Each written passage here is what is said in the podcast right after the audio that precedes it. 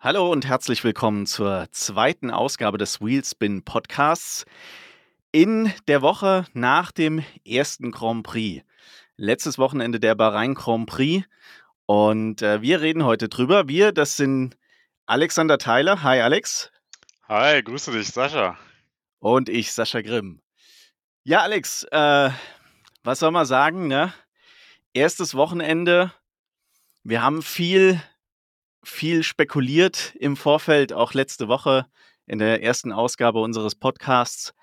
Am Ende des Tages äh, muss man sagen, wird das Ganze ja etwas ernüchternd, aber äh, da gehen wir dann gleich noch drauf ein. Vielleicht vorab noch ein Hinweis. Wir haben letzte Woche jetzt unsere Social Media Kanäle auch gestartet. Ihr findet uns jetzt auch auf Instagram und Facebook. Schaut da einfach mal vorbei. Ähm, auf beiden Plattformen einfach Wheelspin F1. Dort findet ihr uns und ja, da wird es jetzt auch immer mal wieder ein paar Highlights geben, ein paar Infos zu uns persönlich und zum Podcast. Und da werdet ihr dann auch immer fleißig informiert, wenn es neue Podcast-Folgen gibt. Aber natürlich nicht vergessen, abonniert den Podcast einfach, dann kommt das Ganze sowieso automatisch. Und äh, dann braucht ihr euch darum schon mal keine Gedanken mehr zu machen. Alex, lass uns vielleicht einsteigen mit dem, was für mich ehrlich gesagt so ein Stück weit mein Highlight des Wochenendes war. Und da gab es leider nicht besonders viele. Aber ich glaube, das ging recht vielen so. Der Hype nach dem Rennen äh, in den Medien war auch relativ groß. Ich rede von Alonso. Alonso mit Aston Martin, man hat es im Vorfeld ja so ein Stück weit ähm, ja, antizipieren können, dass Aston Martin nicht ganz so schlecht ist. Aber dass die tatsächlich dann so gut waren, vor allem Alonso, das hat mich ehrlich gesagt dann doch positiv überrascht. Er hat da einige gute Fights zeigen können und ja, hat ja für die einzigen Highlights eigentlich im Rennen gesorgt. Und ähm, hat mich ehrlich gesagt wirklich sehr gefreut. Also ihn selbst auch, das hat man dann im, Nachhinein bei der, bei der äh, Podiumszeremonie dann auch gesehen. Ähm, dass die aber so stark waren, dass sie sogar Ferrari angreifen konnten, damit habe ich ehrlich gesagt nicht gerechnet. War das für dich überraschend oder hast du im Vorfeld schon gedacht, naja, das könnte vielleicht tatsächlich so weit nach vorne gehen? Also zunächst muss ich auf jeden Fall sagen, ich habe mich tierisch äh, über das Wochenende als solches gefreut. Ich habe wirklich äh, fast jede Session komplett gesehen, ähm, plus die Rahmenserien, also plus die Formel 2, plus die Formel 3, die vielleicht ein bisschen mehr für die Action am Wochenende gesorgt haben. Also es hat mir wieder tierisch Spaß gemacht. Ich weiß genau, was mir, sag ich mal, in den letzten Monaten auch so ein bisschen gefehlt hat. Gerade dieses Fiebern an dem Wochenende, wo, wo sich diese Spannung aufbaut zwischen ersten zwei freien Trainings, dann Richtung Samstag nochmal ein freies Training, dann wirklich Qualifying, was wirklich auch nochmal für die besondere Würze gesorgt hat und äh, dann, dann dem Rennen am Sonntag, wo man ja auch immer so sein Ritual hat mit Vorberichten und wirklich so auch durch die entsprechenden Kanäle nochmal wirklich motiviert wird. Also das muss ich sagen, bin ich wirklich froh, dass die Formel 1 wieder da ist, dass wir jetzt viele Rennen dieses Jahr vor uns haben und äh, uns hier auch darüber unterhalten können. Aber klar, Aston Martin hat mich schon wirklich am Samstag auch sehr positiv im Qualifying überrascht. Zwischenzeitlich dachte man ja wirklich, greift der Fernando wirklich vielleicht den Verstappen an? Am Ende war es jetzt nicht so ganz so klar, aber wir haben schon gesehen, auf einmal Aston Martin war die dritte Kraft. Es war nicht Mercedes, sondern es war Aston Martin. Und ich muss, äh, muss zugeben, wir haben oft den Fall, dass äh, ein Team in den Tests wirklich ein bisschen brilliert oder vielleicht, äh, sage ich mal, mehr Leistung liefert, als es eigentlich kann um dann im ersten oder im zweiten Grand Prix wieder abzustürzen. Aber diesmal würde ich sagen, haben sich wirklich so alle Prognosen bewahrheitet. Aston Martin war der, ja, ich weiß nicht, ob es jetzt überraschend war, aber der Geheimfavorit, der auch vorher genannt wurde. Also ich muss sagen, war überzeugend, was sie geleistet haben. Finde ich auch. Obwohl es am Anfang des Rennens ja eigentlich noch gar nicht so aussah. Ne? Also Fernando Alonso erstmal beim Start nach hinten durchgereicht worden, hat seine Startposition nicht verteidigen können. Und ich dachte dann, okay, das ist vielleicht tatsächlich schon der Anfang vom Ende und all die Träume und Hoffnungen, die man im Vorfeld hatte, waren dann vorbei. Man muss ja sagen, es gab ja gleich am Anfang schon eine Szene, wo ich gedacht habe, um, um Gottes Willen, das, also wenn es so losgeht, dann äh, gute Nacht, Aston Martin. Da ist nämlich äh, Lance Stroll seinem Teamkollegen hinten drauf gefahren und ich glaube, äh, korrigiere mich, wenn ich das irgendwie nicht mitbekommen habe, aber die haben bis zum Schluss die Frage von Alonso, wer ihn da getroffen hat, nicht aufgelöst, oder? Ja, das war, das war echt sehr, sehr bizarr. Er hat ja zwischendurch mehrfach gefragt, wer ist da eigentlich in mich reingefahren oder so und die, die so nach dem Motto so, ja, ja, fahr weiter, mach dein Ding, ne? Wir wollen bloß jetzt nicht den Namen sagen, um dann bloß nicht irgendwie Unruhe reinzubringen. Vielleicht in dem Fall auch ganz clever, dass man wirklich gesagt hat, okay, ne, Fernando, mach dein Ding, vamos Fernando, fahr jetzt weiter, ne? Du hast eine Chance und dann wurde es ja von sage ich mal, Rennminute zu Rennminute auch immer besser, sodass er sich wahrscheinlich am Ende auch gedacht hat, ja, okay, ist mir auch egal. Aber ich hätte trotzdem äh, nochmal gerne diese erste Reaktion von Fernando gesehen, als er dann äh, gemerkt hat, okay, es war übrigens der eigene Teamkollege, der ihn da fast über den Haufen gefahren wäre. Ja, also ich glaube, ähm, wäre das in einem Rennen passiert, in dem es dann vielleicht auch einen größeren Schaden gegeben hätte, da wäre, glaube ich, einiges los gewesen im Team. So hast du recht. Es ist wahrscheinlich unterm Strich nicht ganz so schlimm und es wird am Ende des Tages ihn auch nicht weiter jucken, weil er dann doch ähm, ohne Probleme weiterfahren konnte und es keinen Schaden nach sich gezogen hat. Aber es ist natürlich schon krass. Also, wenn dein Teamkollege dich aus, auf so aussichtsreicher Position dann direkt aus dem Rennen nimmt, das ist schon echt bitter. Zum Glück ist es nicht passiert. Man muss natürlich auch sagen, ja, ähm, Respekt, Lance, dass du überhaupt angetreten bist mit deiner Verletzung, die du da hattest. Letzte Woche haben wir noch drüber spekuliert, ob Sebastian Vettel ins Lenkrad greift. Ich muss sagen, ich fände es jetzt auch rückblickend betrachtet wirklich sehr, sehr spannend, was ein Sebastian Vettel zusammen mit Fernando Alonso mit diesem Auto hätte ausrichten können. Ich glaube, das wäre super, super spannend geworden, weil der hätte, glaube ich, durchaus was Lance Stroll ja auch noch fast geschafft hat, die Mercedes angreifen können und dann hätte es mal richtig, richtig übel ausgesehen für die. Ja, klar, also definitiv, ne, da brauchen wir gar nicht äh, von abreden, dass das ein absoluter Traum gewesen wäre, Alonso und Vettel in einem Team.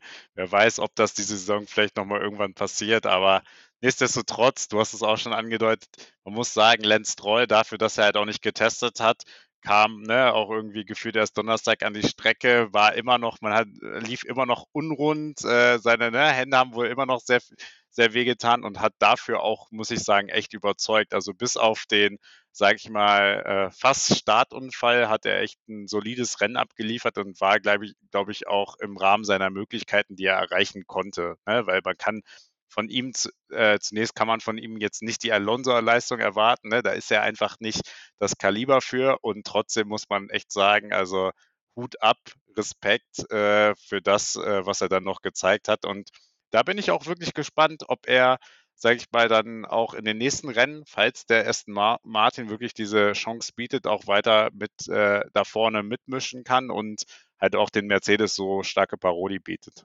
Ja, ich meine, wir kritisieren ihn ja oft, dass er jetzt weniger motiviert zu sein scheint und irgendwie so etwas den Spaß an der Sache vermissen lässt. Aber vielleicht lag es auch einfach daran, dass die letzten Jahre das Auto eben nicht die Performance hatte, mit der er wirklich auch was zeigen konnte.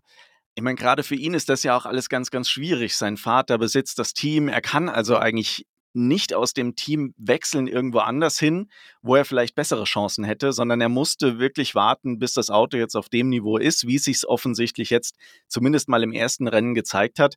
Und kann jetzt vielleicht auch so ein Stück weit zeigen, was in ihm steckt und alle seine Kritiker da ähm, ja, verstummen lassen, indem er dann auch mal zeigt, wie viel Spaß er auch haben kann und äh, dass wirklich ein guter Rennfahrer in ihm steckt. Ich glaube, ähm, dass er nach so einer Verletzung mit, ich glaube, er hat ja auch Schrauben im Handgelenk und äh, hatte ja auch immer noch Schmerzen, das hat er ja dann auch relativ äh, offen zugegeben, dass er sich da ins Auto setzt, ohne Testkilometer gefahren zu sein und so eine Leistung dann auch abliefert. Da muss man wirklich sagen, Respekt, das ist keiner oder das kriegt keiner hin, der eigentlich keinen Bock hat.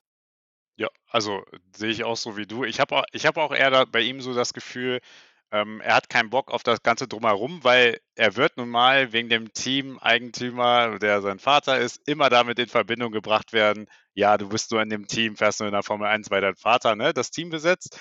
Aber man muss halt wirklich sagen, im Vergleich vielleicht auch zu dem einen oder anderen Fahrer, er liefert halt eigentlich auch eine solide Leistung ab. Äh, klar hat er immer mal seine Aussetzer, aber ähm, in den letzten ja, Rennen, auch schon in der letzten Saison, hat er auch wirklich gezeigt, okay, er ist vielleicht auch durchaus dieses Vertrauen eines zweiten, sage ich mal, klassischen zweiten Fahrers auch ähm, gerechtfertigt. Also er kann das äh, wirklich auch umsetzen, was er sich vornimmt. Und ja, ich bin wirklich gespannt. Ich glaube, man kann durchaus äh, nochmal den einen oder anderen Spaß an ihm haben. Und ja, er ist halt, wenn er im Auto sitzt, hat er Bock auf das Drumherum. Ich war ja auch damals in Abu Dhabi 2021, da habe ich ihn ja auch kurz getroffen. Der hat da einfach keinen Bock drauf. Muss man einfach sagen. Der ist einfach da zum Autofahren, hat Spaß, hat Spaß dran, aber um dieses ganze Drumherum und ne, Interviews und so hat er einfach keine Lust, muss man auch mal sagen. Aber wer richtig Spaß hatte am Wochenende, das war definitiv Alonso. Der hatte richtig Bock drauf. Der hat das Auto wirklich in, äh, über den grünen Klee gelobt und war absolut happy mit dem, was er da hingestellt bekommen hat. Er war auch wirklich der Einzige, der so ein bisschen gezeigt hat, äh, was geht oder ja, dass man auch mit Autos überholen kann, weil ansonsten war das ja recht äh, mager, die ganze Veranstaltung. Super Zweikämpfe mit Russell, mit Hamilton, mit Sainz. Also da muss man wirklich sagen, ich habe am Anfang des Rennens gedacht, okay, er fällt jetzt zurück, ja, dann war es das erstmal. Dann hat man gesehen, okay, er kann dann doch mit den Mercedes mithalten. Ich dachte dann, okay, Russell, aber Hamilton keine Chance. Hab da an der Stelle tatsächlich auch noch geglaubt, naja, das ist jetzt halt vielleicht irgendwie, ja, Glück, dass er jetzt da an Russell vorbeikommt und dann hängt er da aber fest und kommt nicht weiter. Aber man muss wirklich sagen, Aston Martin hatte eine deutlich bessere Performance als Mercedes und als dann Alonso auf Sainz aufgeschlossen hat, da habe ich zum ersten Mal gedacht, huch, was denn da passiert? Also wird Alonso oder Aston Martin generell, vielleicht auch Lance, keine Ahnung, werden wir dann sehen über die nächsten Rennen, aber werden die tatsächlich auch gefährlich für Ferrari? Ja, äh, das äh, ne, ist natürlich ein schwieriges Thema, gerade für mich. Da kommen wir ja später noch zu. Äh, Ferrari hat man natürlich wieder mal nicht abgeliefert, aber ja, also zumindest, ich würde sagen, vielleicht ein Thema für den ne, zweiten Ferrari-Fahrer Sainz, der ja nachweislich halt nicht auf dem Level von einem Leclerc fährt. Das muss man auch festhalten.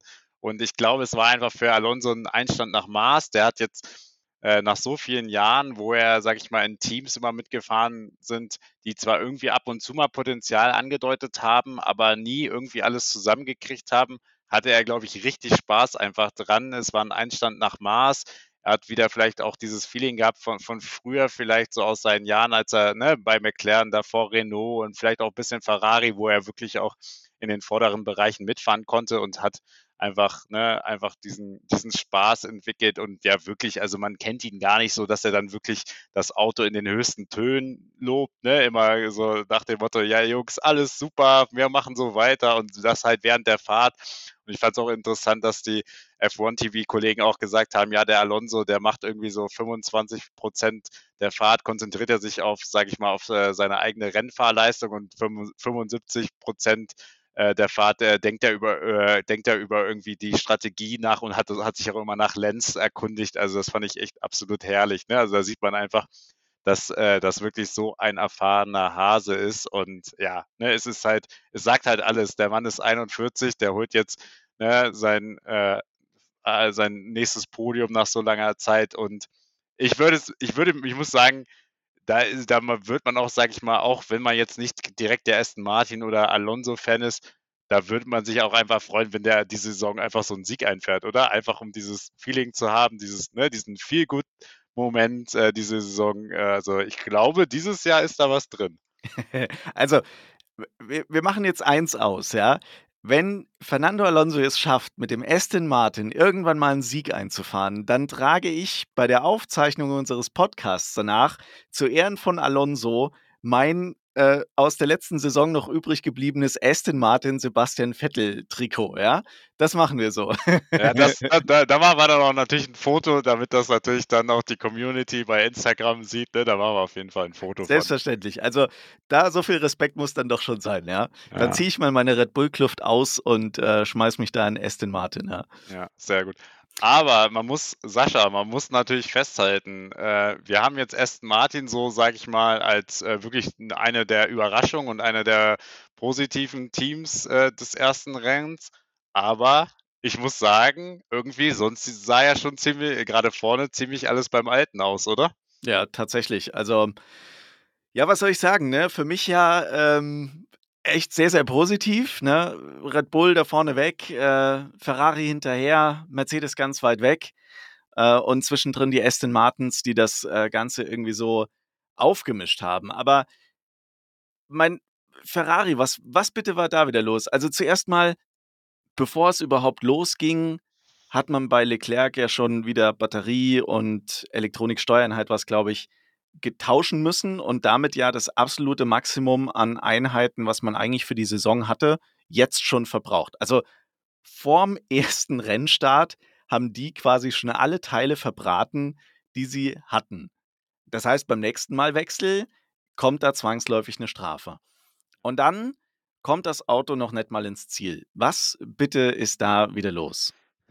Also ich muss sagen, ich fand es schon irgendwie auch bezeichnend, dass schon beim Qualifying, im, äh, dass Leclerc sich seinen letzten Lauf gespart hat, um angeblich den Reifen dann zu sparen ne, für, für den Start. Also da muss ich schon sagen, bin ich mir immer noch nicht so hundertprozentig sicher, ob das wirklich die Wahrheit war oder ob sie schon auch da ein Problem festgestellt haben, ist halt nur so clever über den, ne, über den zusätzlichen Reifen kommuniziert haben, was ja eigentlich dann auch beim Start soweit gefruchtet hat. Aber du hast es schon angesprochen, also wie bitter und wie schlecht kann es denn eigentlich laufen, dass schon wieder vor dem Rennen ist, etwas getauscht werden muss. Also ich erinnere mich wirklich an letzte Saison, da gab es so oft die Diskussion, so oft wurden Teile getauscht, man hat über die Zuverlässigkeit gesprochen und dann sind wir gleich eigentlich wieder beim alten Thema Zuverlässigkeit.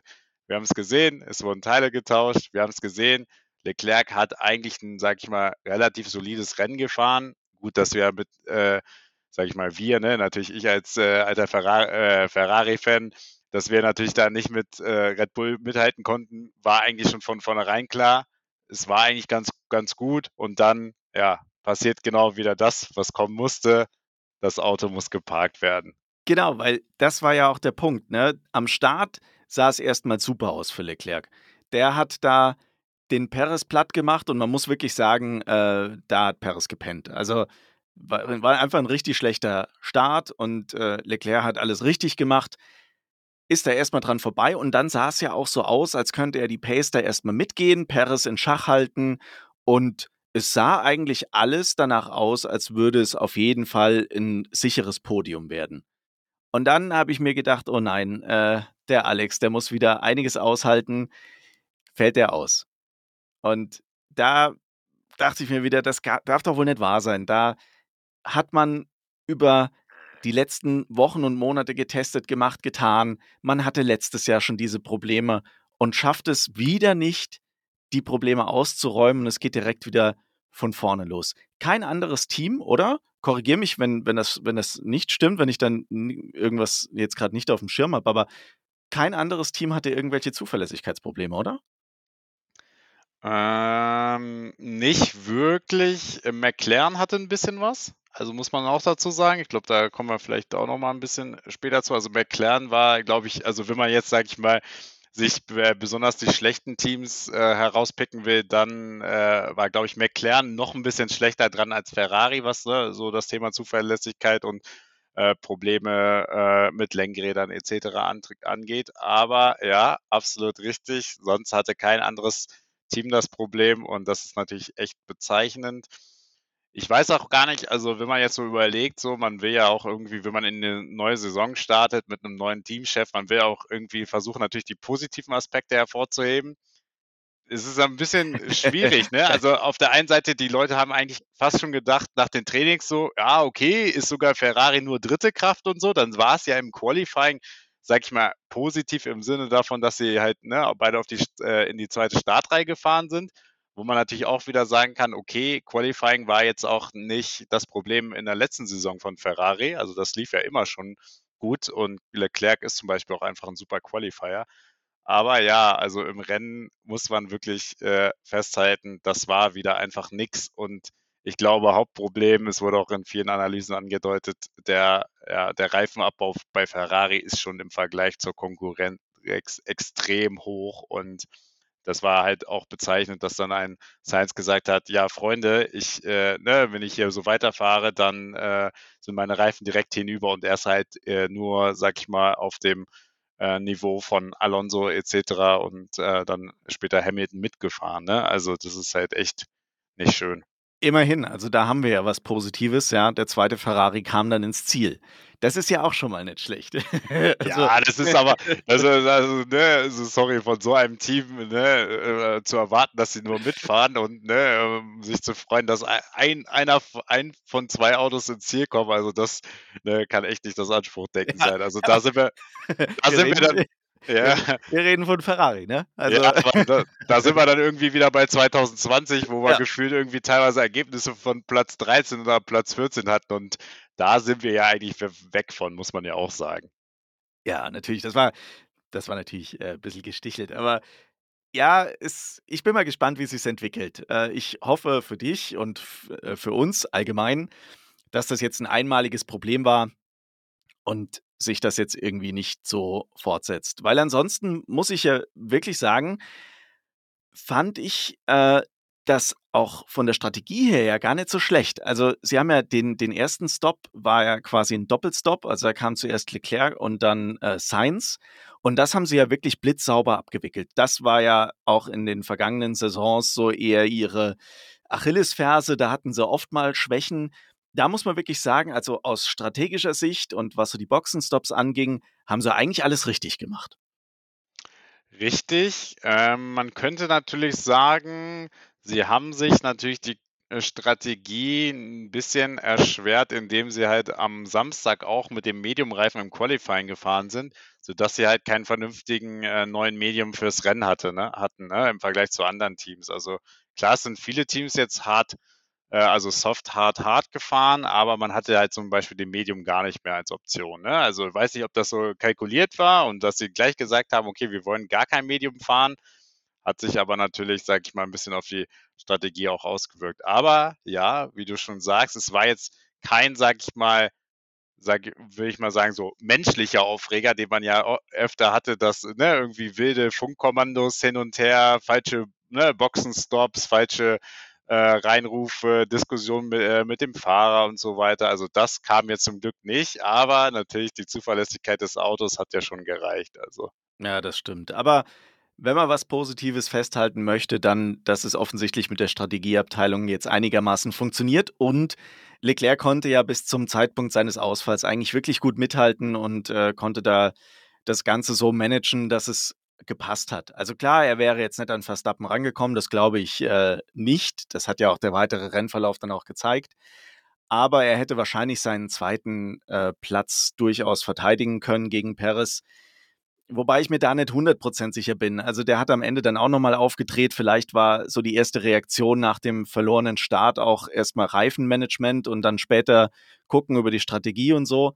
Ähm, da hätte es vielleicht dann tatsächlich nicht mehr gereicht. Aber ich sag mal, ein dritter Platz wäre auf jeden Fall safe ge gewesen. Ja, also da gehe ich mir auch mit. Also man muss ganz klar sagen, Red Bull, äh, die fahren wirklich in einer ganz eigenen Liga und äh, ne, da hätte auch ein Leclerc mit Paris, wenn Paris dann aufgeholt hätte, nicht mithalten können. Aber ja, dritter Platz war für mich auch realistisch. Ich muss auch sagen, habe auch nach dem Qualifying auch äh, Verstappen, Perez auf zwei und dann Leclerc auf drei getippt. Also das war für mich eigentlich der logische Tipp, aber ja, wie das so immer ist in der Formel 1, äh, gehe nie vom Logischen aus, irgendwas passiert leider immer. ja, und das ist eigentlich auch eine gute Überleitung zu Mercedes, weil bei denen lief es im, Quali im Qualifying schon nicht prickelnd. Im Rennen muss ich sagen, ähm, waren sie für mich jetzt doch etwas stärker, als ich eigentlich im Vorfeld befürchtet habe.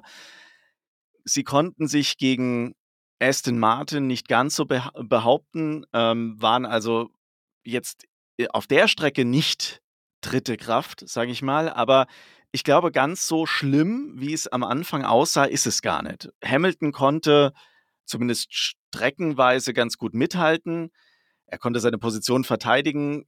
Klar, Alonso kam dann irgendwann mit großen Schritten und hat ihn dann auch gekriegt. Die Kämpfe waren übrigens sensationell. Also da hat Alonso uns schon eine schöne Show geboten, egal ob mit Russell, mit Hamilton oder mit Sainz. Da äh, ging es dann doch schon recht heiß her.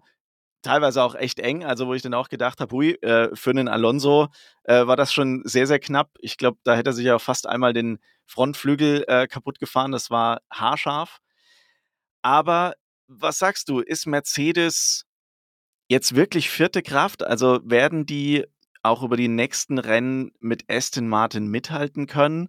Oder schaut es bei denen wirklich so schlimm aus?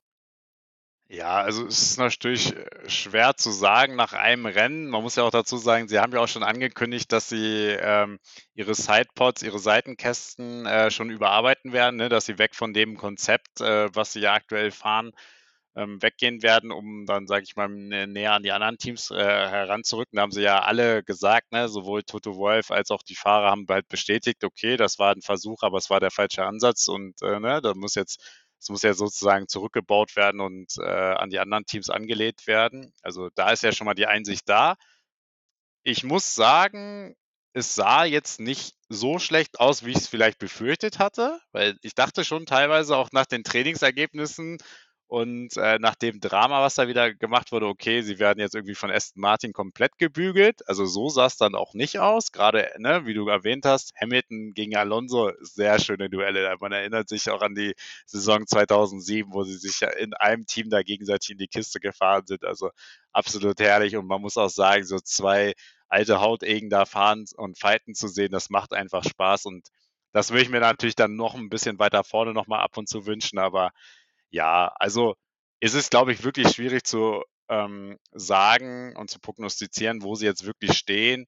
Aber ich kann mir auch bei Mercedes vorstellen, dass sie halt in zwei, drei Rennen auch mindestens auf Augenhöhe, wenn nicht sogar vielleicht wieder einen Ticken äh, vor Aston Martin sein werden, weil sie einfach ne, das Know-how und die Ressourcen eigentlich auch dafür haben, gerade auch, äh, sage ich mal, sehr schnelle Entwicklungsschritte zu schaffen. Aber also die Ansage, dass man sein Fahrzeugkonzept komplett neu aufsetzen muss, ist ja schon eine krasse Aussage. Also wir, ich meine, keine Ahnung, wie, wie ich mir das vorstellen kann, aber wenn ich mich so verrannt habe in meinem Konzept, dass ich das irgendwie komplett in die Tonne treten kann und ganz neu aufbauen muss, dann, also das stelle ich mir in der laufenden Saison irgendwie extrem schwierig vor. Irgendwo, man, wir reden ja immer noch äh, auch über Budget und Budgetcap das sind ja alles Kosten, die habe ich ja auch gar nicht eingeplant. Das heißt, das muss ich ja erstmal ausgeben. Ich muss ja auch erstmal ein Konzept finden, das besser passt. Klar, das kann man sich vielleicht bei den anderen Teams so ein Stück weit abschauen. Aber dann muss ich den, den Weg erstmal gehen, das in, in meine Rahmenbedingungen, die ich da habe, mal einzubauen. Und das irgendwo auch noch finanziell in einem Rahmen, dass ich das Budgetcap halt nicht reiße. Das wird, glaube ich, echt schwer. Und ich bin mir dann nicht sicher, ob das Mercedes tatsächlich so hinkriegt, dass die in zwei, drei Rennen wieder konkurrenzfähiger sind.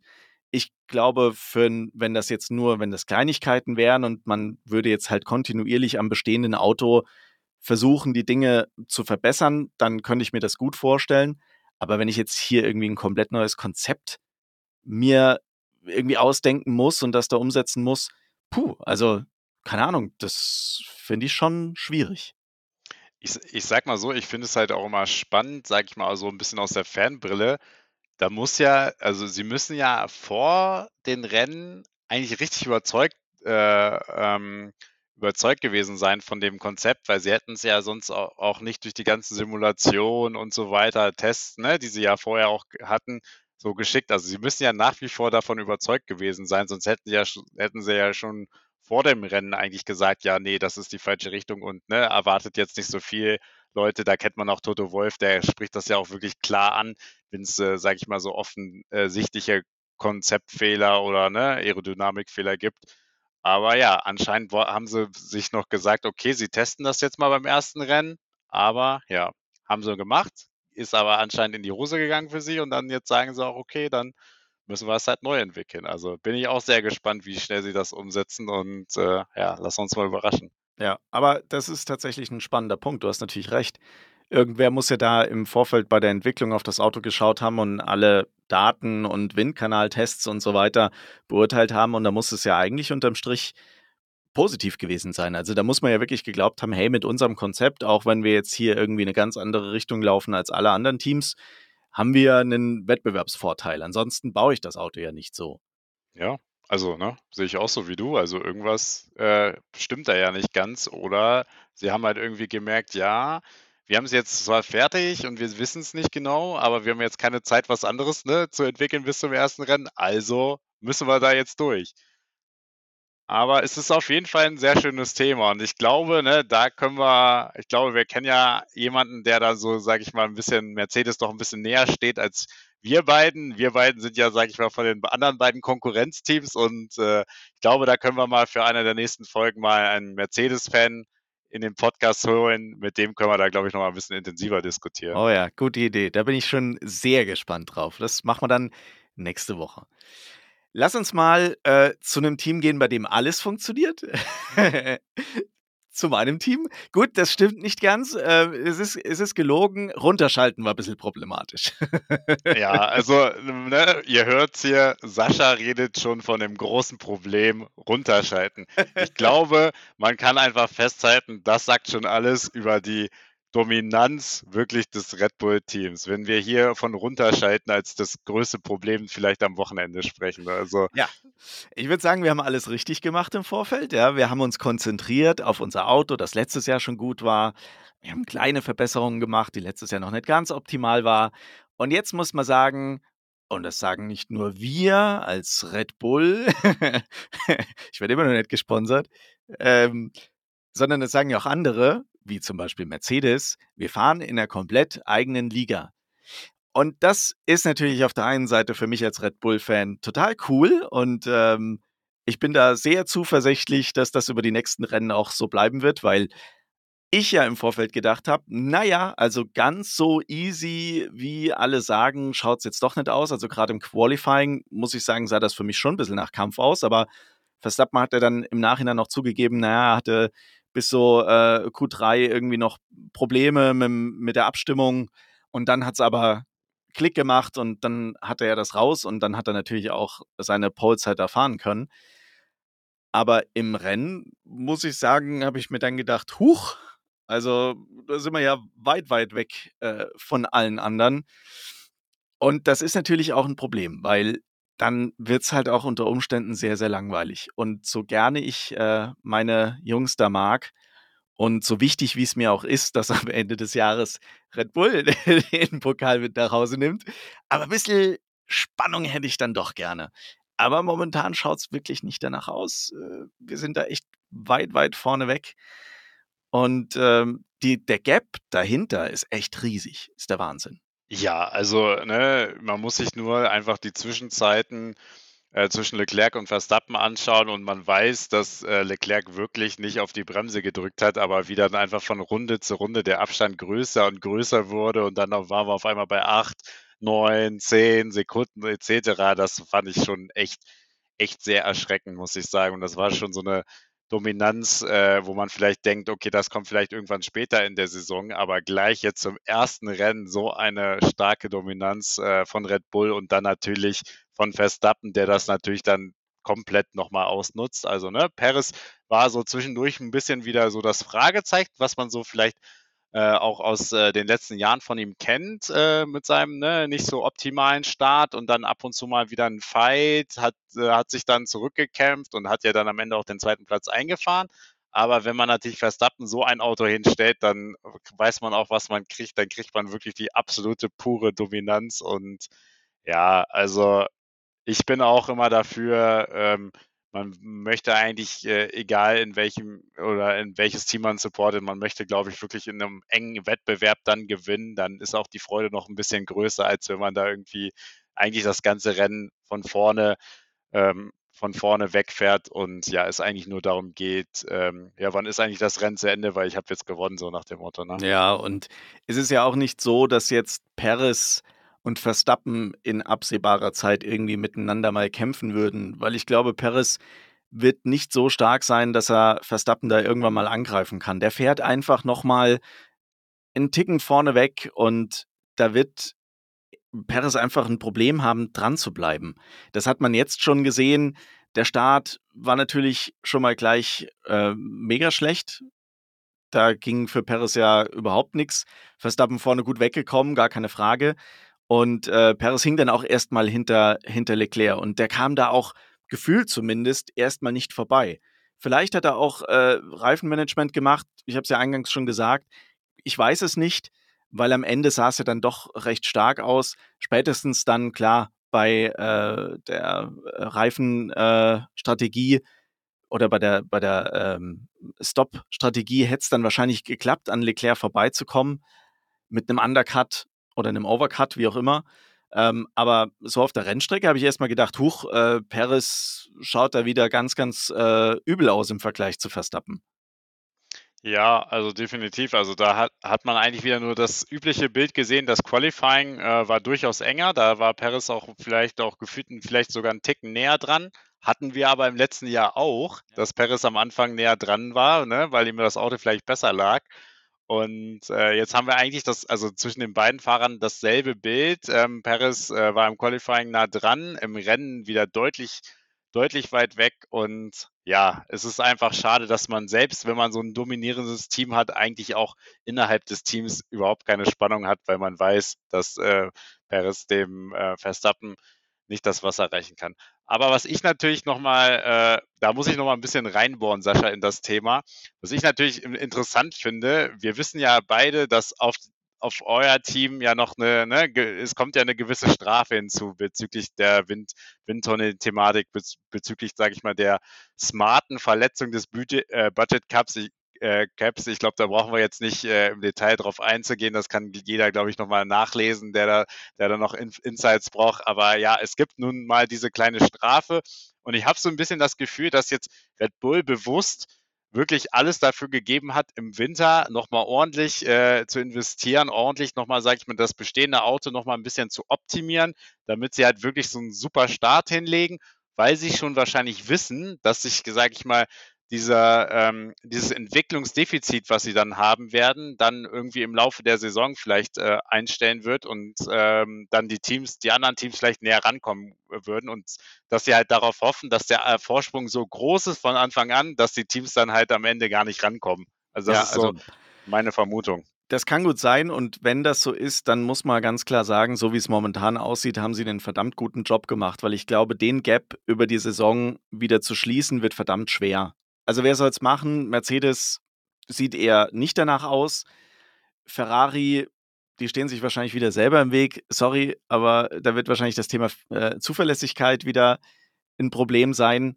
Und ja, klar, okay, dann wird es vielleicht den einen oder anderen Sieg von einem anderen Team geben. Ist aber ja kein großes Problem. Wenn man jetzt die ersten vier, fünf Rennen erstmal das Maximum an Punkten mitnimmt und danach sukzessive den Gap kleiner werden lässt oder kleiner werden lassen muss, dann ist das ja auch kein großes Problem. Ich meine, ich habe es mir nochmal ausgedruckt. Wir reden hier von äh, Fernando Alonso, der am Ende auf Max Verstappen fast 40 Sekunden Rückstand hatte. Äh, das ist ja halt schon auch äh, eine Hausnummer. Ne? Und das zu schließen, nicht unmöglich, klar, aber äh, wird, glaube ich, echt schwer. Du hast natürlich recht. Man muss mal abwarten, wie das mit dem Budgetcap, also welche Folgen das am Ende des Tages auch hat. Aber ich muss sagen, ich bin da recht positiv. Ich glaube, äh, Fahrerweltmeisterschaft und Konstrukteursweltmeisterschaft ist schon sicher. ja, ich hoffe es nicht. Äh, meine Befürchtung ist es, äh, ist es schon. Ich hoffe, dass die nächsten zwei, drei Rennen ja nochmal ein bisschen was anderes zeigen werden. Ähm, wir haben im Vorgespräch auch schon darüber philosophiert, dass gerade die ersten drei Rennen ja so unterschiedlich von der Charakteristik ist, dass sie auch so ein bisschen einen äh, Vorgeschmack auf die gesamte Saison geben könnten. Und ja, also hoffen wir mal im Sinne der Spannung. Äh, und ich glaube, das wünschst du dir auch im, insgeheim, dass die nächsten Rennen ein bisschen enger werden und dass wir vielleicht in Jeddah und dann in Melbourne jetzt nicht äh, wieder diese ne, 30 bis 40 Sekunden Vorsprung sehen werden, sondern vielleicht mal ein bisschen engeren Fight und vielleicht gibt es ja auch mal bei Red Bull einen strategischen Fehler, aber ich kann es mir aber nicht vorstellen, weil dieses Team agiert einfach auf so einem souveränen Level. Also da kann man einfach nichts machen. Ja, und wir haben Hannah.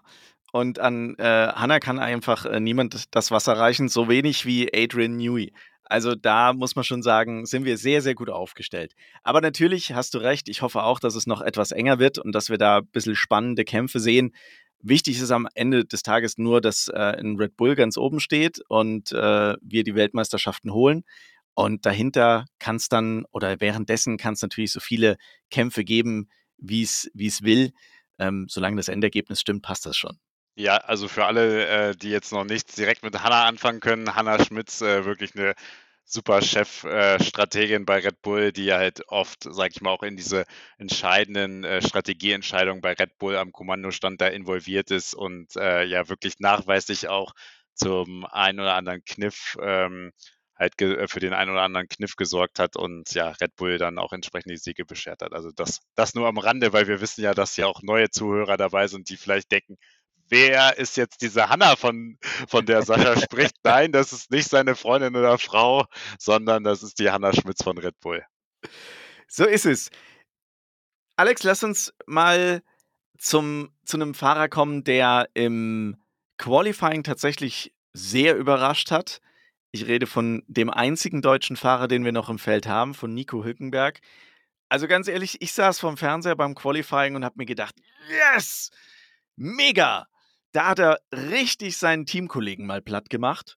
Und das sah wirklich gut aus. Und ich meine, wir alle sind realistisch genug, um zu wissen, dass das im Renntrim dann wieder ganz anders ausschaut. Aber man muss fairerweise sagen, im Qualifying hätte ich beim besten Willen nicht äh, mir nur erträumen können, dass der ins Q3 kommt. Und bam, erstes Rennen im Auto und der Mann schafft's ins Q3. Das fand ich richtig genial. Also der Hülk hat natürlich auch in den letzten Jahren bei seinen, sag, äh, bei seinen, sag ich mal, Stippvisiten, die er da ge äh, gezeigt hat, in der Formel 1 auch gezeigt, er kann's. Er kann sich auch kurzfristig und relativ schnell an ein Auto gewöhnen, aber wie du schon gesagt hast, ich hätte auch niemals gedacht, dass er irgendwie ins Q3 fährt, gerade mit dem Haas, der jetzt wirklich auch nicht so aussah, als ob er hier das Überfahrzeug ist. Also muss man sagen, wieder sehr erfrischend, hat die deutsche Fahne wenigstens im Qualifying hochgehalten, hat das Ding gerockt und äh, ja, also ne, in Q3 war er dann natürlich unterlegen, ist auch klar bei der bei den Unterschied, äh, unterschiedlichen Teams. Aber man muss sagen, es war einfach wieder ein Spaßfaktor. Er hat wieder super Laune gemacht, war super happy im Interview danach. Und ja, ich finde auch, der ist einfach gelassen. Es ist einfach ein cooler Typ und äh, der macht einfach Spaß. Ich glaube, der ist auch ähm, super für die Fans und ja, also man würde es ihm einfach so gönnen, eigentlich, dass er mal noch bei einem vernünftigen Top-Team fahren würde, wo er dann wirklich nur noch mal seinen Podiumplatz irgendwie äh, sich sichern könnte, wird zu 99 Prozent leider, müssen wir auch konstatieren, äh, nicht passieren. Aber es ist einfach erfrischend, ihn wieder in der Formel 1 zu haben. Das stimmt. Ich meine, man könnte ja mal überlegen, ob man vielleicht, ja, Lance und Nico tauscht, wäre vielleicht mal was. Sollte man vielleicht Lawrence Stroll mal vorschlagen. Das wird wahrscheinlich nicht so kommen. Nee, Aber und, ähm, äh, die kennen sich ja auch, ne? Also er war ja lustigerweise bei Aston Martin, also das ist es ja auch. Und er hat ja auch letztes Jahr sogar, da war ich ja auch damals vor Ort, er hat ja sogar auch die Einsätze in Bahrain und äh, in Jeddah gehabt und äh, gerade Bahrain war, war ja jetzt auch nicht so schlecht. Also ne, der Mann ist einfach so, der braucht nicht viel Anpassungsfähigkeit, der kommt da, springt da ins Auto und dann fährt er auf einmal, zumindest auf einer Runde, fährt er auf einmal super schnell. Also ich muss ja sagen, meine persönliche Meinung ist ja, dass der sehr, sehr stark unterschätzt ist und dass in dem viel, viel mehr steckt als das, was er in den vorherigen Jahren zeigen konnte. Und ich hoffe, ich hoffe so sehr, dass Haas ihm irgendwie ein halbwegs konkurrenzfähiges Auto dahinstellen kann und ich muss ganz ehrlich sagen, im Rennen sah es ja jetzt grundsätzlich erstmal gar nicht so schlecht aus. Klar, er hatte einen verpatzten Start, da ist er auch selber dran schuld. Also die ähm, Aktion mit äh, dem Frontflügel, den er sich kaputt gefahren hat, ich glaube, er ist auf Ocon draufgefahren. Ähm, das war natürlich nichts. Also brauchen wir nicht reden. Das ist blöd gelaufen und ich glaube, das hat ihm aber auch so ein Stück weit sein Rennen kaputt gemacht. Er ist erstmal nach hinten gereicht worden, aber ich glaube, das wäre unterm Strich jetzt kein so großes Problem gewesen. Vielleicht hätte es irgendwo noch äh, ins vordere Mittelfeld geschafft. Aber wenn dann alles irgendwie schief geht und ich, ich, ich weiß nicht, was passiert ist, aber beim ersten Boxenstopp, den hat man leider im, im TV äh, nicht gesehen, da muss irgendwas gewesen sein. Der hat irgendwie ewig gebraucht und am Ende haben sie nicht mal die Nase getauscht. Das fand ich nämlich auch total verwirrend. Da kam, da kam äh, keine neue Nase drauf, das haben sie dann erst deutlich später gemacht. Und ganz ehrlich, dann hast du erstmal einen Schaden am Frontflügel, der beeinträchtigt deine Leistung. Dann fährst du da zum ersten Boxenstopp, da wird das nicht äh, irgendwie korrigiert. Und dann musst du halt später nochmal einen Boxenstopp machen mit, einer, ne, mit einem Nasentausch. Der hält dich natürlich auch nochmal entsprechend auf. Und da kannst du dein, dein Rennen eigentlich vergessen. Ich meine, klar, dann kamen noch diverse Strafen dazu wegen Track Limits. Die hat er sich selber zuzuschreiben, aber ich glaube, an der Stelle hatte er dann auch einfach schon gesagt, okay, komm, äh, scheiß drauf, äh, hinten dran ist sowieso niemand mehr, der mir irgendwie gefährlich werden kann. Äh, dann probiere ich halt einfach mal irgendwie ein bisschen was aus. Ja, also du musst halt natürlich auch dazu sagen, das Problem ist natürlich, wenn du ein Problem hast mit einem Mittelfeldteam und dann zurückfällst, ist es unheimlich schwer, glaube ich, besonders nochmal dieses Jahr, dann auch wieder sich zurückzufighten, weil dieses Mittelfeld und auch vielleicht, sage ich mal, auch die hinteren Teams un unglaublich eng beieinander sind. Also das haben wir wirklich gesehen, dass gerade auch ne, die Abstände im Qualifying und es gerade auch auf der Strecke sehr schwierig war, schon sich gegenseitig zu überholen, weil wirklich die äh, Performance der Teams sehr, sehr ähnlich ist und das macht die Sache dann natürlich nicht leichter, wenn du jetzt, ne, wenn du natürlich mehr Power im Motor hast und äh, dann einfach da vorbeifliegen kannst, dann kommst du auch nochmal relativ äh, leichter von hinten nach vorne. Aber so war er natürlich gebeutelt. Ihm fehlt natürlich vielleicht auch so ein bisschen die Rennpraxis noch aus dem aus den letzten Jahren. Es ist natürlich auch ein Unterschied, ob du im Simulator oder wirklich auf der Strecke fährst. Und dann ne, läuft in dem Fall wirklich äh, auch fast alles schief. Du machst äh, hast einen verpatzten Start, du ruinierst dir den Frontflügel, du hast nicht das Auto, mit dem du vielleicht äh, super überholen kannst und dann, ja, dann landest du dann da am Ende, ich weiß nicht, ich glaube 15 ungefähr ist er, ne? Ich glaube, ja, du hast das gucken. Ergebnis vorliegen, aber ich glaube, äh, Platz 15 ist er, glaube ich, gelandet oder so.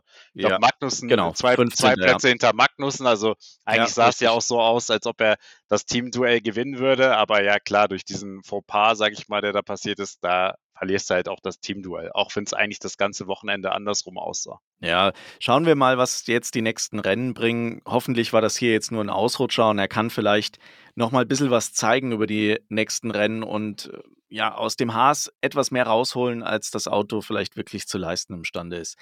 Aber lass uns mal über den sprechen, der noch mehr Pech hatte als Nico Hülkenberg, nämlich Ocon. Der hat mal so richtig den Vogel abgeschossen mit insgesamt vier Strafen oder waren es drei, drei oder vier Strafen, auf jeden Fall insgesamt 20 Sekunden, die er da aufgebrummt bekommen hat. Es ging los mit dem Start eigentlich schon. Da war er selbst dran schuld, zu weit nach vorne gefahren in seiner Startbox, zack, fünf Sekunden Strafe. Soweit, so gut, kommt vor, kann passieren, ist, glaube ich, aus einem Formel-1-Auto, selbst mit dieser verlängerten gelben Linie, oft schwierig zu sehen. Dann äh, ein ganz, ganz blöder Fehler, der dann an der Box passiert ist. Eine halbe Sekunde vor Ablauf dieser 5-Sekunden-Strafe haben die Mechaniker schon angefangen, am Auto zu arbeiten. Konsequenz, beim Zeitstrafe, diesmal 10 Sekunden. Da ist, bist du, glaube ich, als Fahrer schon gleich bedient. Dann kommt er rein, um diese 10-Sekunden-Strafe abzusitzen und lässt dann den Limiter-Knopf am Ende der Boxengasse einen halben Meter zu früh los geblitzt worden, zu schnell unterwegs, zack, weitere fünf Sekunden. Ich glaube, da steigst du hinterher aus dem Auto aus und denkst dir einfach nur, ja, komm, ey, ab ins Hotel und äh, nächste Woche oder nächstes Rennen wird's, wird's einfach besser. Ja, also man kann einfach sagen, es war ein absolut gebrauchter Tag, sowohl für sein, äh, sein Team, seine Boxencrew, als auch für den Fahrer selber. Also ich glaube, mehr Pech kann man auch gar nicht haben in so einem Rennen, dass, ne, dass du schon mit dem Auto schlecht stehst, dann die Strafe kriegst, äh, wo du ja auch immer nicht weißt, okay, warum habe ich jetzt eigentlich diese Strafe gekriegt, ne? Weil du bist dann erstmal irgendwie 10, 15 Runden gefahren, dann kommt dir, sagt dir irgendwann ein Renningenieur, übrigens, wir haben eine Strafe, du musst, äh, sag ich mal, beim Boxenstopp jetzt erstmal anhalten, so, ne? Also das ist halt echt äh, schon so ein bisschen äh, der schlechteste Start, den man haben kann. Und äh, dann, du hast es angesprochen, also da li dann lief es einfach nur schlecht bei ihm.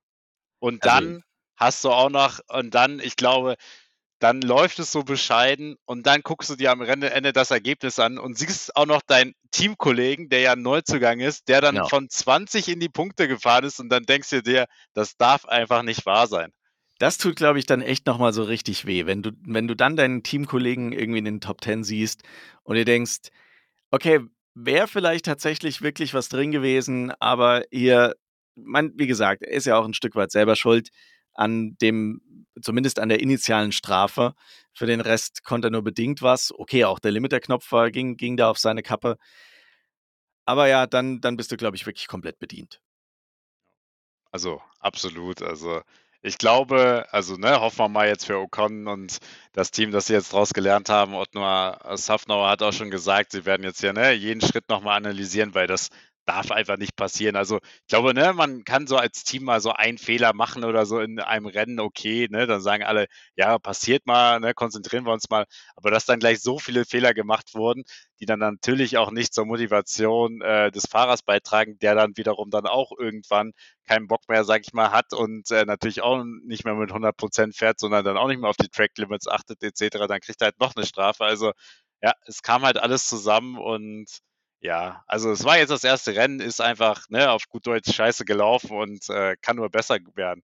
Aber wir haben noch ein Team, äh, wo es noch schlechter lief und äh, das ist eigentlich echt, äh, sag ich mal, die neg negative Überraschung des, des Saisonstarts und zwar, das sind äh, unsere Orangenfreunde aus England. Ja, die letzten Jahre stark gehypt und äh, wirklich so der Hoffnungsschimmer, dass das Team irgendwo ganz weit nach oben steigt und äh, die etablierten Teams an der Spitze da angreifen kann. Und mittlerweile muss man sagen, ganz, ganz hinten angekommen leider. Äh, Lando Norris als letzter klassifiziert, Oscar Piastri komplett rausgenommen im Vorfeld. Der hat es gar nicht erst ins Ziel geschafft. Also bei McLaren schaut die Welt echt übel aus und ehrlich gesagt, ich weiß gar nicht so genau, woran das liegt. Also ich glaube, die sind selber so ein Stück weit verzweifelt und haben nicht so wirklich eine Ahnung, was sie denn überhaupt noch machen können, um das Auto nach vorne zu bringen. Dass man so schlecht dasteht und ganz, ganz hinten ist, das hat, glaube ich, keiner bei denen gedacht. Ja, also definitiv. Und das, ne, wenn wir das jetzt auch mit Ferrari vergleichen, da hatte ich halt wirklich auch das Gefühl, dass irgendwie beide Autos irgendwie Probleme haben und es schon an beiden Autos äh, mit der Zuverlässigkeit hapert, also nochmal eine Stufe schlechter als Ferrari. Und äh, wir kennen ja alle die Ambition von McLaren, die, sind, die fahren eigentlich nicht in der Formel 1 irgendwie, um äh, ne, irgendwie 12., 13., 14. zu werden, sondern sie wollen ja auch eigentlich mal wieder in die Nähe der Top-Teams kommen. Und man dachte eigentlich äh, auch, dass sie auf einem guten Weg sind, gerade mit so einem Superfahrer wie Lando Norris. Aber jetzt zeigt sich schon wieder, sie hatten letztes Jahr auch, sage ich mal, einen sehr vermurksten Start, dass ähm, es schon wieder schlecht aussieht und dass sie schon echt äh, hinten dran sind. Und äh, da die anderen Teams, sage ich mal, auch nicht äh, stillstehen, haben sie natürlich ein ganz großes Problem, weil sie müssen eigentlich jetzt äh, möglichst schnell den Anschluss finden, um dann wirklich in diesem engen Mittelfeld auch erstmal äh, mithalten zu können. Also da bin ich wirklich gespannt, ob sie das schaffen. Ich habe ehrlich gesagt kein so gutes Gefühl für McLaren dieses Jahr. Ich fürchte fast, dass die die komplette Saison irgendwo ganz, ganz weit hinten rumfahren werden, weil es eben auch andere Teams gibt, die deutlich besser aussahen als ursprünglich mal gedacht. Also lass uns da jetzt vielleicht als erstes mal drauf eingehen, nämlich Williams. Die haben gar nicht so schlecht ausgeschaut. Da hatte man im Vorfeld ja eigentlich nach den Testfahrten erstmal so die Meinung, naja, okay, die sind wieder ganz hinten, so wie die letzten Jahre auch, und äh, kloppen sich da irgendwie mit Haas um die letzten Plätze. Aber Williams sah jetzt gar nicht so schlecht aus. Mit Albon in die Punkte gefahren. Ähm, ich muss jetzt gerade mal meine Notizen da äh, ranholen. Äh, wo der zweite Fahrer? Sargent war Sargent Zwölfter. auf 12, genau. Genau. Richtig, äh, richtig, das habe ich mir auch noch gedacht. Sargent für, für sein erstes Rennen der Formel 1 wirklich auch eine Superleistung abgeliefert. Ganz solide, kein, klar, äh, jetzt keine super Highlights, aber halt einfach unauffällig durchgefahren, das Ding sauber äh, und ordentlich beendet und am Ende noch nicht mal ganz hinten. Also hier muss man sagen, bei Williams scheint es auf jeden Fall in die richtige Richtung zu gehen. Ja, also da, da, da weiß ich gar nicht, was ich da dazu noch sagen soll. Also Alex Albin hat eigentlich wieder das gezeigt, was er auch in, in der letzten Saison schon gezeigt hat. Wenn er den einen Punkt oder die Punkte riecht, dann ist er zur Stelle. Ne? Gerade wenn da vielleicht mal ein, zwei Fahrer vor, vorne ausfallen, dann nutzt er wirklich diese, äh, diese Chancen und holt sich dann den Punkt, auch wenn es nur einer ist. Aber wir haben ja gelernt, ne, jeder, jeder Punkt zählt und am Ende der Saison macht das dann auch die Teamplatzierung aus. Also einfach, einfach klasse, was er zeigt im Williams und Sargent kann man nur sagen, weiter so.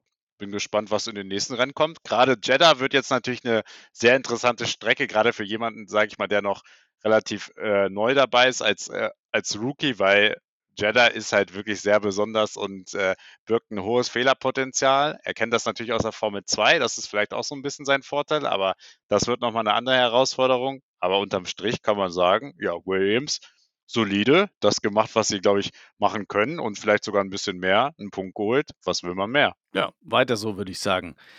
Lass uns mal noch schnell ähm, Alfa Romeo ähm, erwähnen. Recht unauffällig. Also da ist äh, auch im TV-Bild kaum was zu sehen gewesen. Walter Bottas hat da äh, ganz brav seine Kreise gezogen, ist am Ende auf Platz 8 gelandet. Ähm, war eine äh, solide Leistung, da kann man wirklich gar nichts sagen. Ähm, Joe wiederum, ja, im Prinzip das gemacht, was er letztes Jahr auch schon gemacht hat. Äh, nicht ganz so geglänzt, ähm, ist auf dem vorletzten Platz gelandet. Aber so insgesamt muss man sagen, Alfa Romeo jetzt im Prinzip dort, wo man sie erwartet hat, zumindest, äh, zumindest mit Bottas. Und jetzt keine positive, aber auch keine negative Überraschung.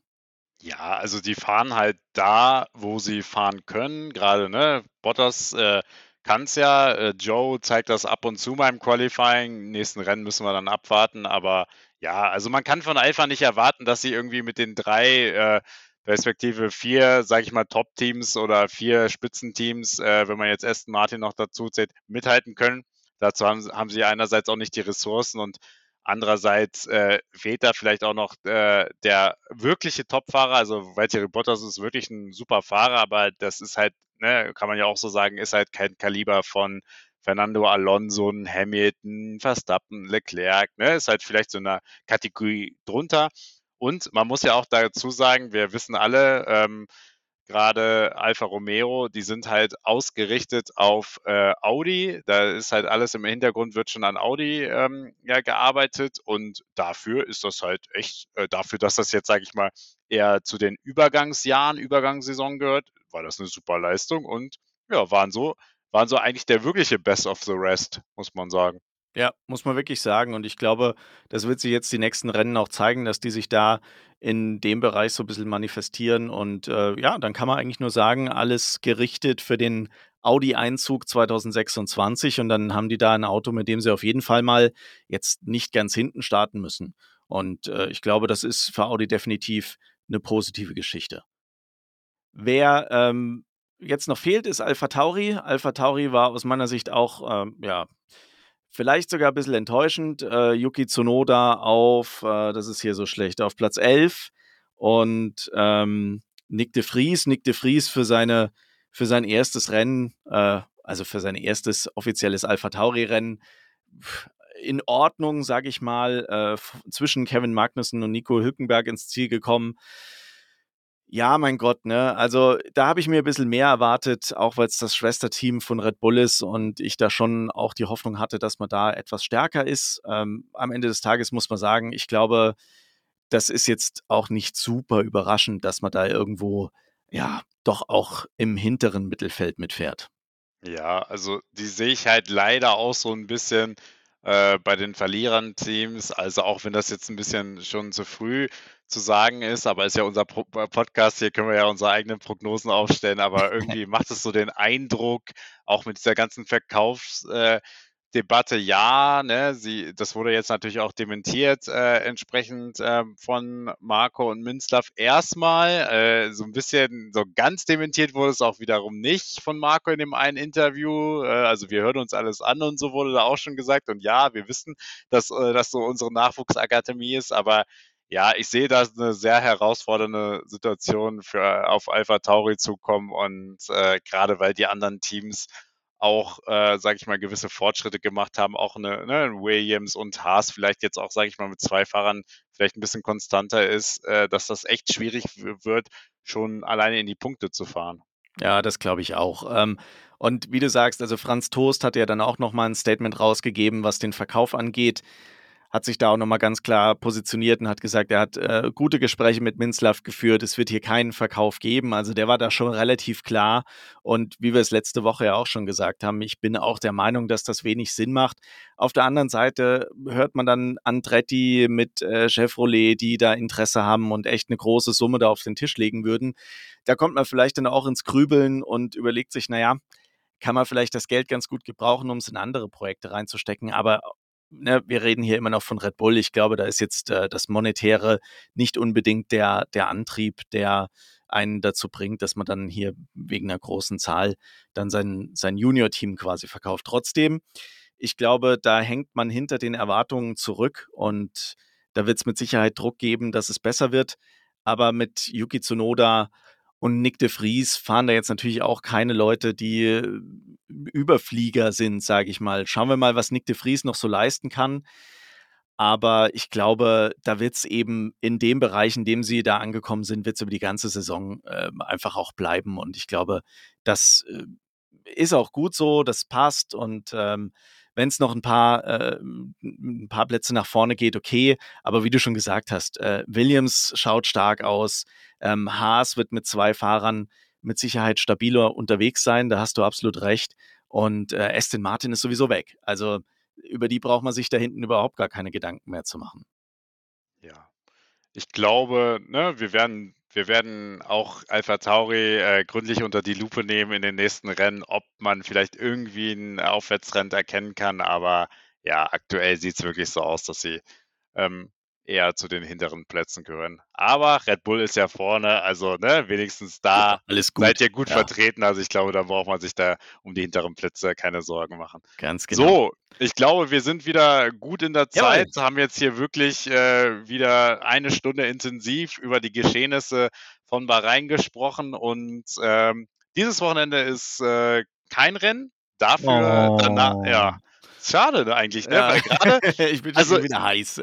genau, ich bin auch heiß, weil es war, das Rennen, es war okay, es hat wieder Spaß gemacht, die Formel 1 zu sehen, aber es war jetzt nicht so der Knallerstart, muss man ja auch dazu sagen. Das ist richtig. Und ich freue mich jetzt auf so einen richtig, auf so einen richtigen Knaller. Ich will jetzt am liebsten ein Rennen nach dem anderen und äh, ne, dass da so ein paar Highlights dabei sind. Aber gut, nächste Woche geht's, äh, Entschuldigung, übernächste Woche geht's äh, nach Jeddah. Ähm, Saudi-Arabien. Das ist nächste Woche, das ist nächste Woche. Nächste also Woche, du bist, stimmt, du hast recht. Du bekommst ja schon durcheinander. Heute ja. ist schon Montag, Sascha. Das ist schon Montag, ja. ja, und ähm, da geht es dann weiter und da schauen wir mal, wie die Red Bull-Dominanz weitergeht, ob es wirklich so klar weitergeht, wie wir das jetzt äh, in äh, Saki gesehen haben. Schauen wir mal. Das heißt für uns aber auch äh, nächstes Wochenende kein Rennen, aber wir werden trotzdem eine Folge rausbringen und nochmal ein bisschen mehr darauf eingehen, warum wir hier diesen Podcast machen und wenn auch einen Gast haben und mit dem werden wir ein bisschen über Mercedes quatschen. Genau, und natürlich werden wir uns auch intensiv auf Jeddah vorbereiten und äh, ja, kleiner Fun-Fact am Rande, da war ich auch letztes Jahr vor Ort äh, da und da kann ich ja vielleicht nochmal das ein oder andere schildern, weil gerade Jeddah und Saudi-Arabien ist ja schon, sag ich mal, nicht das beliebteste Fanziel, wo man jetzt vielleicht hinfahren würde. Und ich glaube, da ist es für die Zuhörer auch ganz interessant, wenn ich da nochmal ein paar Eindrücke schilder und äh, vielleicht auch äh, erzähle, was, da, was ich daran so besonders finde. Und ich glaube, wir können uns alle auf ein sehr spannendes Rennen freuen.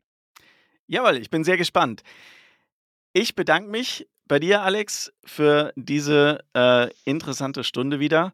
Ich bedanke mich bei euch fürs Zuhören. Vielen Dank auch für die ganzen äh, Feedbacks, die uns erreicht haben nach der ersten Folge. Das hat uns wirklich sehr, sehr gefreut. Schickt uns gerne auch weiter äh, Kritik, äh, Feedback, Verbesserungsvorschläge. Wir nehmen das alles sehr, sehr gerne auf. Wir freuen uns da sehr, dass das bei euch so gut ankommt. Und äh, vergesst nicht, den Podcast zu abonnieren, wo auch immer ihr den hört. Er ist mittlerweile auf allen äh, Podcast-Kanälen verfügbar. Denkt dran, wir sind auf Instagram und auf Facebook at WheelspinF1. Folgt uns auch da und äh, dann bleibt mir noch, noch zu sagen, schöne Woche. Bis nächste Woche. Schauen wir mal, wann wir die nächste Folge veröffentlichen. Das werden wir jetzt gleich noch ausmachen. Und dann hören wir uns nächste Woche. Und bis dahin viel Spaß. Vielen Dank fürs Zuhören. Macht's gut. Ciao, ciao. Genau, danke euch. Und wenn ihr natürlich auch in den Podcast kommen wollt, schickt uns einfach eine Message bei Instagram, dann holen wir euch auch gerne dazu, weil der Podcast ist ja hier offen für alle Fans von sämtlichen Teams oder einfach Fans der Formel 1. Danke euch und äh, bis zum nächsten Mal.